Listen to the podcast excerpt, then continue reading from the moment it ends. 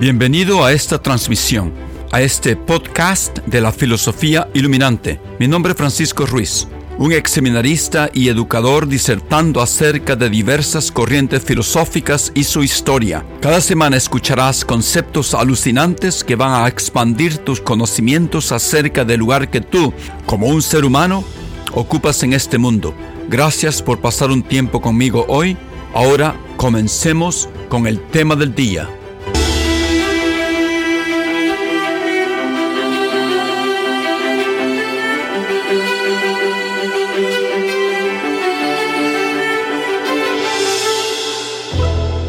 Buenos días, buenas tardes, buenas noches.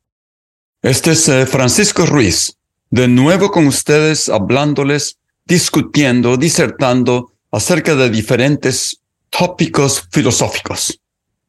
En esta serie de grabaciones hemos estado hablando, tratando de buscar lo que nosotros entendemos como la esencia, la naturaleza del ser humano.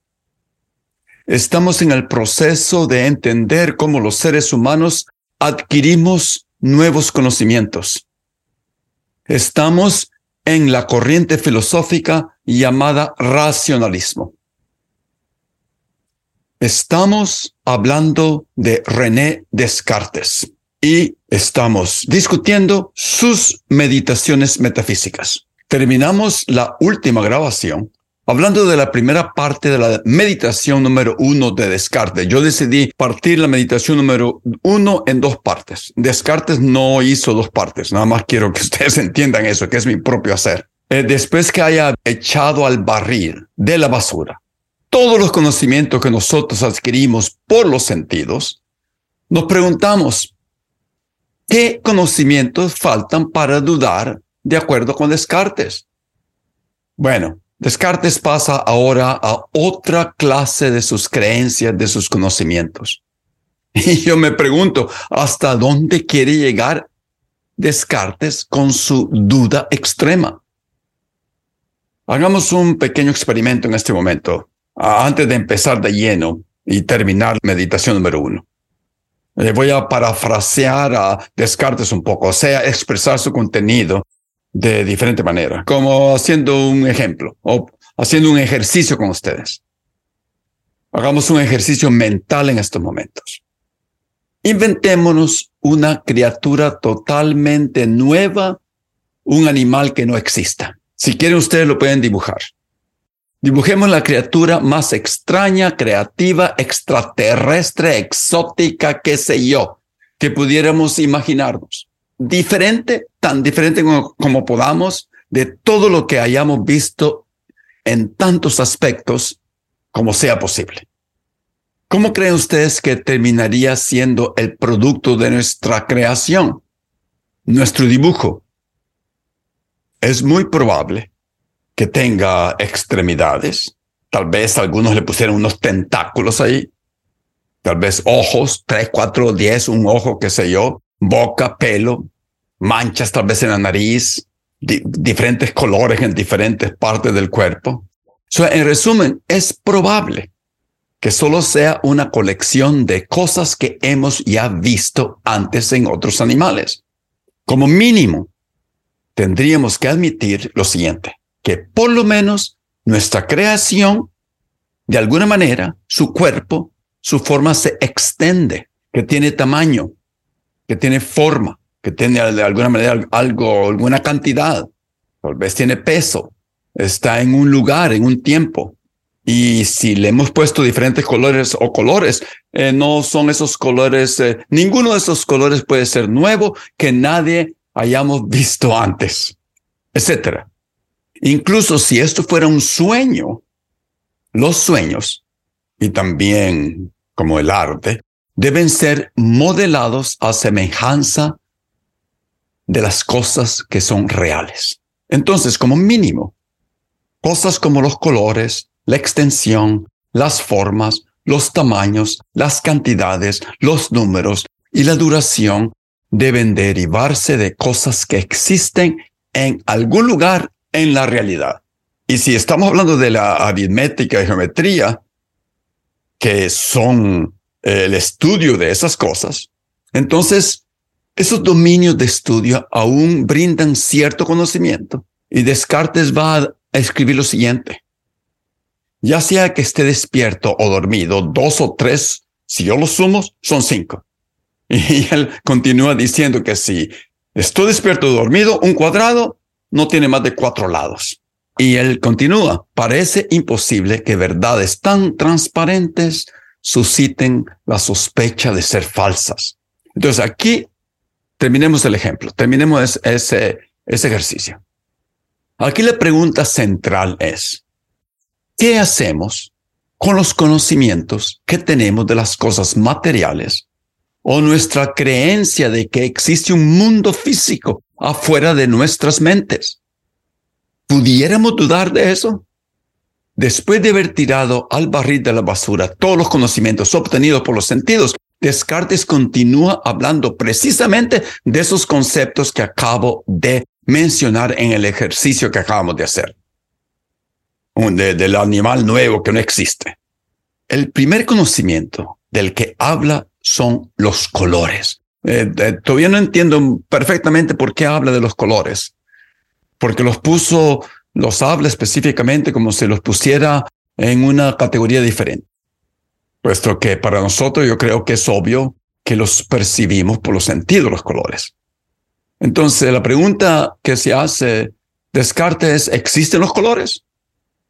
Bueno, no creo que uno pudiera soñar los colores si no existieran, dice Descartes.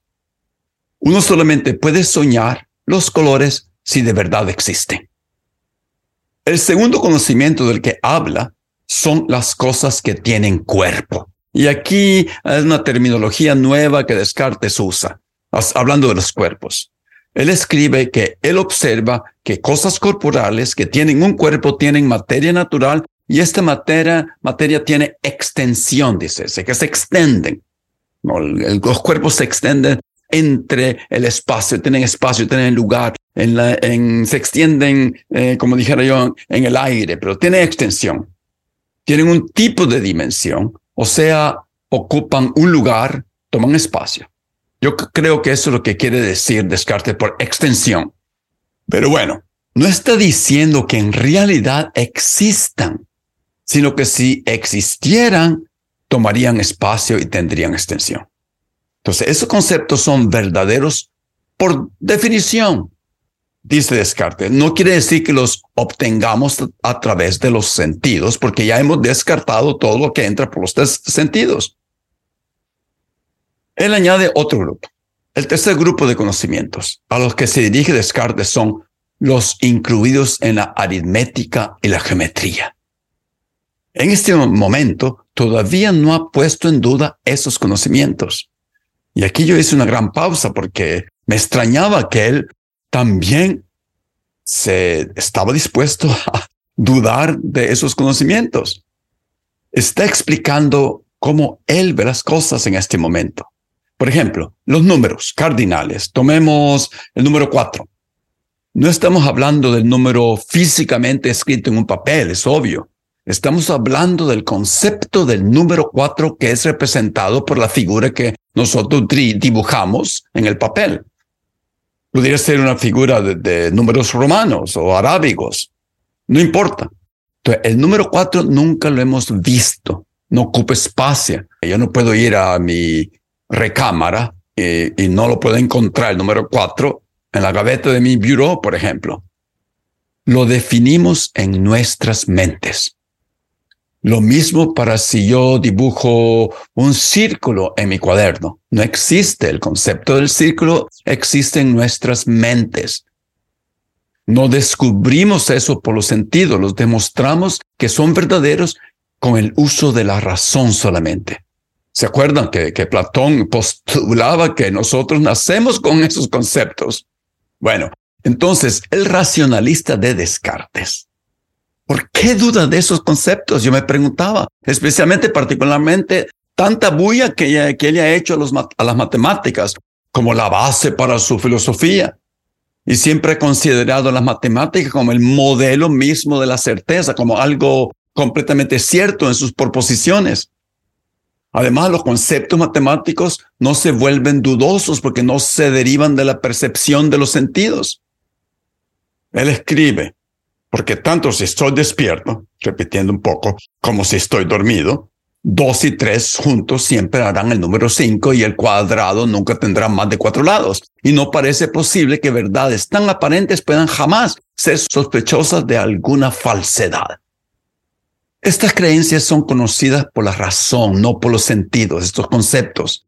Entonces, ¿cómo se atreve Descartes a dudar de eso? Yo creo que se va a inventar ahora dudar de esos conceptos de alguna manera. ¿Se acuerdan de lo que dije la semana pasada? Descartes se burlaba de los otros filósofos, dijo que todos llegan a una contradicción por no usar el método geométrico de deducción y ahora se le va a ocurrir dudar de esos conceptos. Me imagino. Él se pregunta, ¿sería imposible dudar de esos conceptos matemáticos? Hmm. Y continúa, los matemáticos a veces caen en el error. Entonces, ¿podrían estar siempre en error? Cuando yo estaba leyendo esta meditación uno, me pregunté a mí mismo, ¿qué es lo que Descartes se va a inventar para dudar hasta de esos conceptos como el que existen colores el mundo físico de afuera de nuestras mentes y de los conceptos incluidos en las matemáticas que él ha, ya ha dicho que son intuitivos. ¿Cuál va a ser su salida aquí para poder dudarlos? Esa es la pregunta que nos tenemos que hacer todos. Entonces, en un esfuerzo por llevar su escepticismo metodológico al máximo extremo, yo creo, ya falta de una razón para dudar de las matemáticas, yo creo que Descartes se inventa una. Y aquí llegamos a una de sus pasaditas intelectuales más famosas de Descartes. Él escribe lo siguiente. No obstante, está grabado en mi mente una antigua idea, a saber, que existe un Dios que es omnipotente y que me ha creado tal como soy yo. Pero ¿Cómo puedo saber que Dios no ha hecho que no exista ni tierra, ni magnitud, ni lugar, creyendo yo saber, sin embargo, que todas esas cosas no existen de otro modo que como a mí ahora me lo parecen? Bueno, ¿qué es, qué es lo que Descartes está diciendo aquí? Está diciendo más o menos lo siguiente. Si hubiera un ente muy poderoso, un ente como Dios, ese ente pudiera por usar una, una palabra corriente, me pudiera babosear.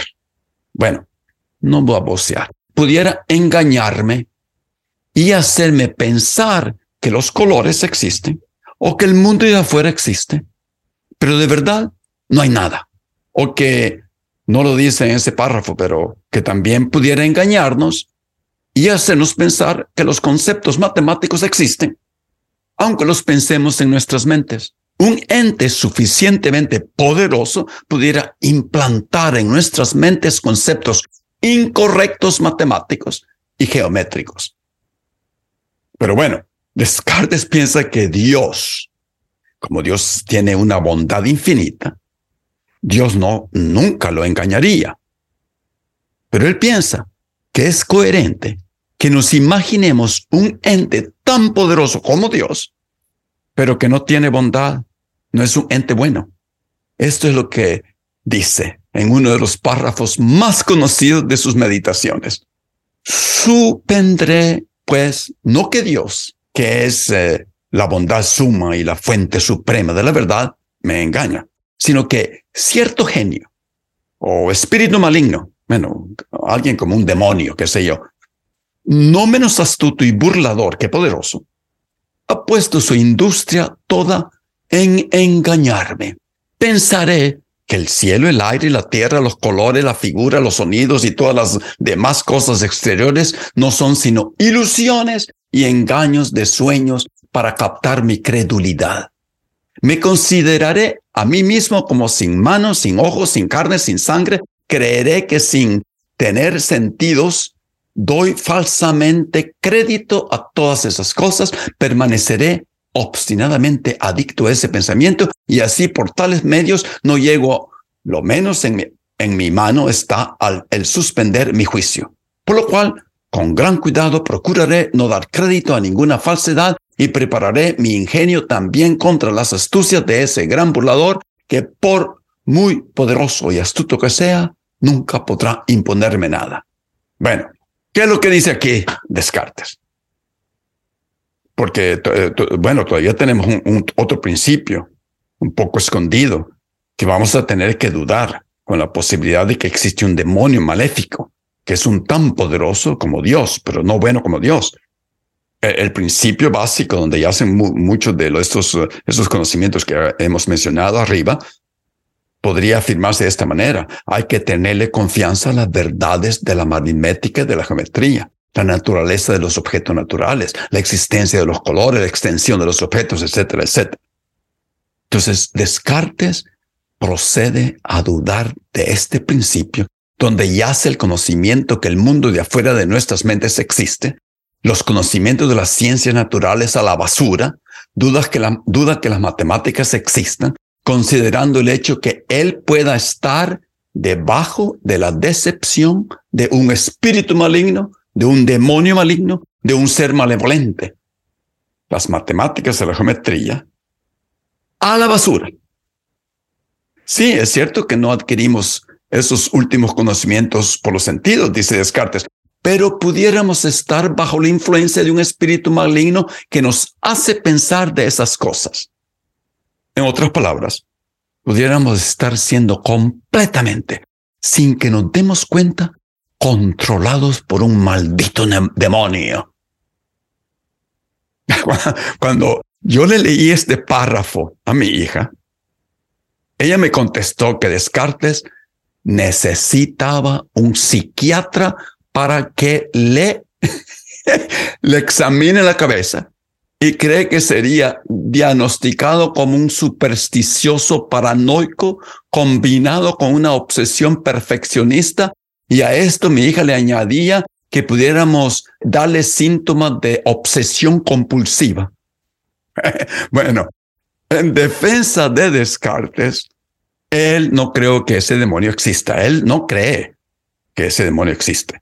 Solamente que cabe la posibilidad, hipotéticamente, hiperbólicamente, que pudiera existir ese demonio. Supongamos, dice, repitiendo, que hay un demonio malvado y poderoso que me engaña en todas las cosas que creo saber mejor.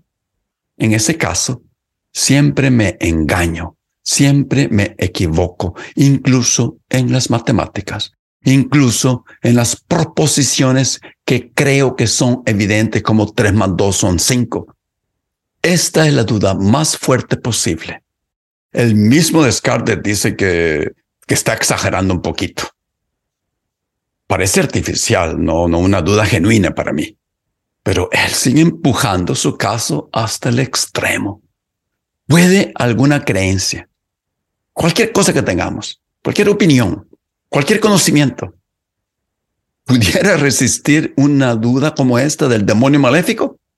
¿Puede alguna creencia conocimiento resistir mi duda de todos los conocimientos sobre la base de que puedo estar siendo engañado por algún demonio malévolo en todos mis pensamientos? Incluso aquellos que considero absolutamente ciertos. Definitivamente tiene que llegar Descartes a algo. Tiene que llegar a su acción absoluta. Si no, ¿para qué tanta palabrería, digo yo?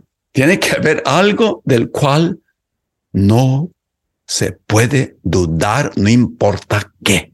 Continuaremos eh, con las meditaciones en mi próxima grabación para poder descubrir hasta dónde nos está conduciendo Descartes. Así que los dejo de nuevo en suspenso. Gracias por estar conmigo. Que tengan buen día, buenas tardes, buenas noches y nos vemos pronto, espero. Gracias por haber escuchado mi grabación que produzco para contribuir al desarrollo humano de mis oyentes. Si te ha gustado, compártela con tus amigos y familia. Sugerencias de cómo mejorarla son bienvenidas. En los próximos episodios continuaremos discutiendo grandes ideas filosóficas que nos hacen reexaminar nuestras vidas y nuestro rol en este mundo. Hasta la próxima y que tengas un buen día.